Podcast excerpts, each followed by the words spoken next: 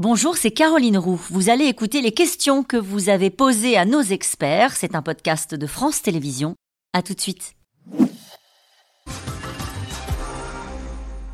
Sait-on si Xi Jinping a le soutien de la population chinoise pour sa position vis-à-vis de la guerre en Ukraine? C'est difficile de sonder la population chinoise, Agnès Godu. Il semble qu'une grande partie de la population ait quand même euh, enfourché l'idée du soutien euh, à la Russie. Euh, il fut un temps où, Poutine était très très populaire en Chine parce que comme il avait beaucoup déployé ses muscles et qu'il avait l'air comme ça très très convaincu, ça, ça, convainquait aussi pas mal de, un certain nombre de, de Chinois.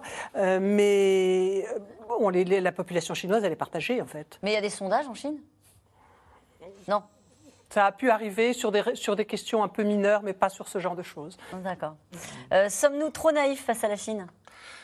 Sûrement, parce qu'on a effectivement, on est dans une je pense que ce qu'on n'a pas mesuré, c'est la fragmentation du monde aujourd'hui. C'est-à-dire qu'on est avec un pays qui est un pays bulldozer, euh, qui a ses zones de faiblesse, on l'a montré sur la démographie ou sur les points qui sont euh, les points économiques. Mais on est sur un pays qui aujourd'hui euh, attire énormément de monde.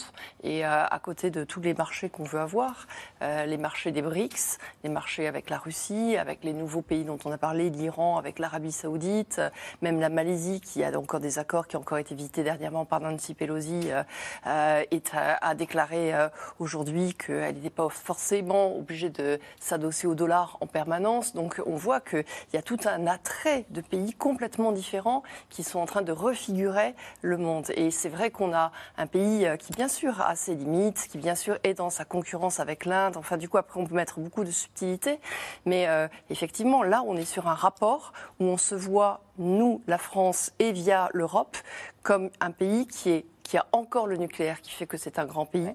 C'est pour ça qu'il nous parle 6 heures voilà, dans l'entretien dont on parlait tout à l'heure. Et qui reste une puissance moyenne avec une économie qui décroît et que donc du coup face à un mastodonte chinois qui fait rêver, qui a investi, qui a investi en plus en Afrique. Quand on se promène aujourd'hui, il n'y a plus d'alliance française, mais il y a des instituts Confucius. Alors il paraît que c'est un très mauvais investisseur. Sûrement, mais sûrement parce que derrière il y a des dettes, derrière il y a des difficultés d'emploi, etc. Mais en attendant, son affichage est un affichage sérieux. Et dernier point, quand on voit comment est-ce que tous les pays africains vont à des sommets que font Xi Jinping. Hmm. Nous avons fait deux erreurs vis-à-vis de la Chine. La première, c'est d'imaginer que le doux commerce, comme dit Montesquieu, disait Montesquieu, changerait leur système politique. Première erreur. Et deuxième erreur, nous avons sous-estimé leur incroyable capacité à avancer très très vite sur le chemin de l'économie et de la croissance. C'est allé infiniment plus vite que tout ce qu'on pouvait imaginer, ce qu'on avait connu dans l'histoire. Néanmoins, nous voyons depuis 2022 que les autocraties sont extrêmement fragiles. La gestion du Covid, quand une dictature ou une autocratie va dans le mur, elle continue et elle accélère. Et ils ont eu deux années perdues et on a vu que la population n'acceptait pas ça. La bonne nouvelle pour nous, les démocraties, la bonne nouvelle, c'est que les autocraties font des grosses erreurs. On le voit Poutine en Ukraine et on le voit la Chine sur la Covid. Euh, où en est le projet chinois de nouvelle route de la soie? La France y est-elle associée? Non, mais euh, même si euh, il y a des accords qui sont en, passés entre l'Agence française de développement, qui vous le savez est euh, l'ancien ministère de la coopération, mais qui est aujourd'hui aussi une banque de développement et qui est alliée avec la banque chinoise de développement pour un certain nombre de projets mm. qu'on essaye de faire en commun et notamment en Afrique. Pour le reste, non. Et parce que l'on voit bien que, comme l'avait dit Emmanuel Macron d'ailleurs en se rendant sur place en Chine dès 2018, les routes de la soie doivent être ouvertes dans les deux sens et non pas uniquement dans le sens euh, est-ouest. Et donc, pour cette raison-là, c'est d'ailleurs euh, l'une des raisons qui font que la plupart des pays qui ont euh, pactisé en quelque sorte. Dont des pays européens. Hein. Dont, oui, alors dont un certain nombre de pays européens, on en a parlé tout à l'heure, sont revenus sur leur enthousiasme du début parce que les, les sommes promises notamment en termes d'investissement sur les infrastructures, ne sont pas forcément au rendez-vous. Deuxièmement, la continuité, le service après-vente, une fois que ces prêts ont été accordés, n'est pas extraordinairement cordial.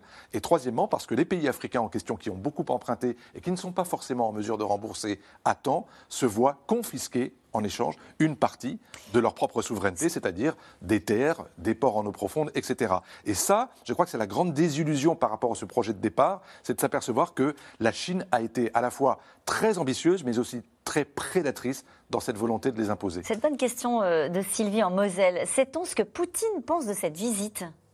Est-ce qu'il l'a commenté Non, pas pour l'instant. Il doit savoir que Emmanuel Macron, avant de partir à Pékin, a parlé à Joe Biden et que Ursula von der Leyen, avant de partir avec Macron à Pékin, a parlé à Zelensky. Autrement dit que le sujet russe, évidemment, sera dans la conversation et que il ne risque pas grand-chose euh, dans ce que lui a promis Xi Jinping, c'est-à-dire une fidélité, une coopération sans faille, mais peut-être pas non plus euh, une capacité à aller jusqu'au bout si mm. Poutine voulait aller jusqu'au bout. Mais je pense que cette visite l'intéresse au plus haut point parce que euh, Emmanuel Macron, on l'a dit, va essayer de convaincre Xi Jinping d'en faire moins pour la Russie. On sait qu'il y a des grosses discussions en ce moment sur un gazoduc gigantesque. En Sibérie. De, 2000, euh, de 3000 km entre euh, la Russie et la Chine.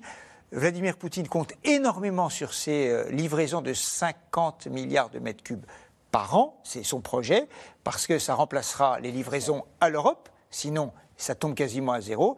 Et les Chinois, lors de la visite euh, à Moscou, ont été piano-piano, si je puis dire. Ils ont dit oui. Ils ont dit oui, mais ils ont dit oui, mais ça, euh, ça a été très général, très flou, et manifestement, ce qu'ils attendent, c'est j'allais dire, d'attendrir la viande, si je puis dire, pardon de cette expression, pour que le prix euh, auquel ils achètent le gaz soit extraordinairement bas. Ce qui est le cas aujourd'hui. Eh bien, on ne connaît pas le prix. On ne le connaît pas. On le connaît pas. Et donc, euh, la discussion pour les années qui viennent, c'est ça, voilà le prix. Donc, ils laissent mariner un petit peu Vladimir Poutine. Attendrir la viande, dites-vous. Voilà. C'est comme ça qu'on parle aux échos. Allez, quelles sont les relations entre la Chine et l'Ukraine?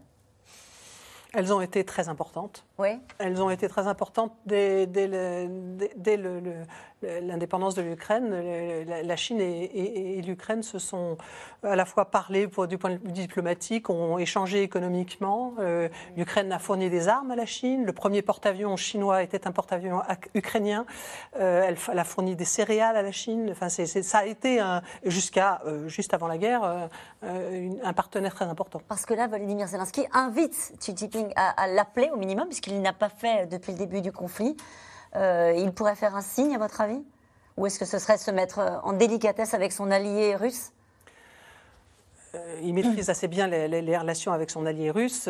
Certainement, euh, oui, mais la question est justement de, ne pas se mettre dans la position que tout le monde clame vouloir, voir la Chine faire, à savoir la médiation. Vous n'y croyez pas, Agnès Godu? euh, en coulisses peut-être, euh, par pression euh, ici ou là sans doute, mm. par, existence. Mais, ce qui préoccupe la Chine essentiellement, c'est de ne pas mettre le, le doigt dans l'engrenage tant qu'elle n'est pas sûre du dénouement. Mais elle n'a pas intérêt à la guerre non plus, économiquement. Elle a intérêt à ce que ça s'arrête, non? Conjoncturellement, elle, en tire, elle tire les marrons du feu quand même, parce qu'elle elle, elle, est, elle est en position dominante tout d'un coup et tout le monde y croit. Allez, une dernière question de Pierre en Haute-Savoie. Quelle sera la position française si la Chine envahit Taïwan, François Clémenceau? Vous voulez dire si les États-Unis viennent au secours de Taïwan euh, et bah, je nous place dans une situation d'allié de l'OTAN? Il est probable que nous n'interviendrons pas militairement aux côtés des Américains en mer de Chine, mais qu'en revanche, nous prendrons notre part d'alliance, c'est-à-dire faire une bonne partie de ce que font les Américains en Europe à leur place pendant qu'eux se battent ailleurs. Merci à vous tous, on se retrouve demain dès 17h30. Belle soirée à vous sur France 5.